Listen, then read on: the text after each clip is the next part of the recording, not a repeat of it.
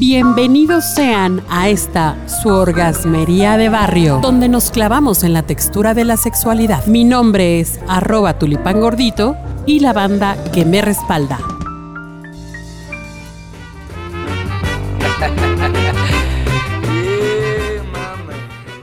¿Cómo están, banda, banda orgasmera? Bienvenidos sean, bienvenidas sean a esta orgasmería. Y hoy vamos a hablar de algo que siempre está en boca de todos. No, no, sí es el pene, pero no necesariamente de esa manera. ¿Cómo estás, Gladys? Hola. Hola, buenas tardes, buenos días, muy bien. ¿Y tú qué tal? Yo, excelente y bienvenida. ¿Dónde te encontramos? ¿En cuál red social? Hola, me pueden encontrar en Twitter como Kokuri, las dos con K e Y.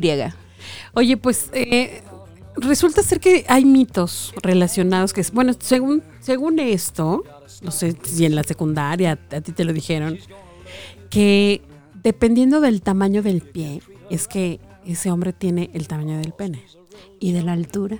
Según entre más altotes, más, Más, gran- más do- grandotes. más dotados.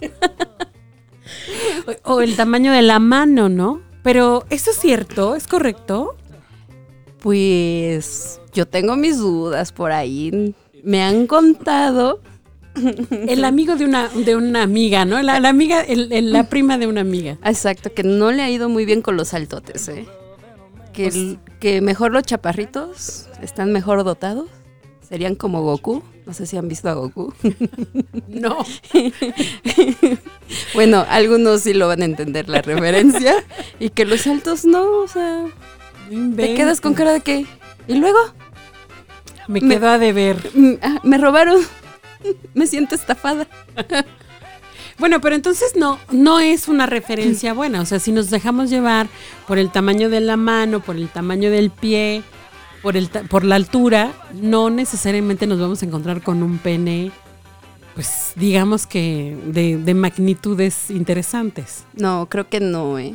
La altura, el tamaño del pie es, para mí es un mito. Bueno, escuché otro mito en estos fines de semana sobre si no tenían trasero, digamos que culo metido, pene salido, casi casi. Igual también. ¿Tú qué opinas de eso? Yo qué opino, no sé, creo que tengo una obsesión por los chaparritos, pero me han tocado unos chaparritos nalgones que Dios mío, O sea, tienen todo tienen todo. menos un poco menos estatura. Exacto, pero ¿quién quiere que esté alto? Sí, no, ya, ahora sí que mientras los centros se embonen, no importa los extremos, ¿no? Claro. Y yo me voy más por chaparritos barbudos. Ah, caray. Ay. No, pues sí. No, además están de moda, ¿no? Sí, como que la barba está, está regresando y Sí, ayuda. por no se dejen influenciar del coronavirus, por favor, mientras se laven bien las manos, no, no se quiten la barba. Y se la lavan bien. Eso es todo, lávensela bien. Entonces, a ver, mito así totalmente desvirtuado, eso no es cierto. Para que de verdad comprueben si una persona tiene suficiente pene o, o el, el suficiente que a ustedes les interesa, pues mejor tocar, ¿no?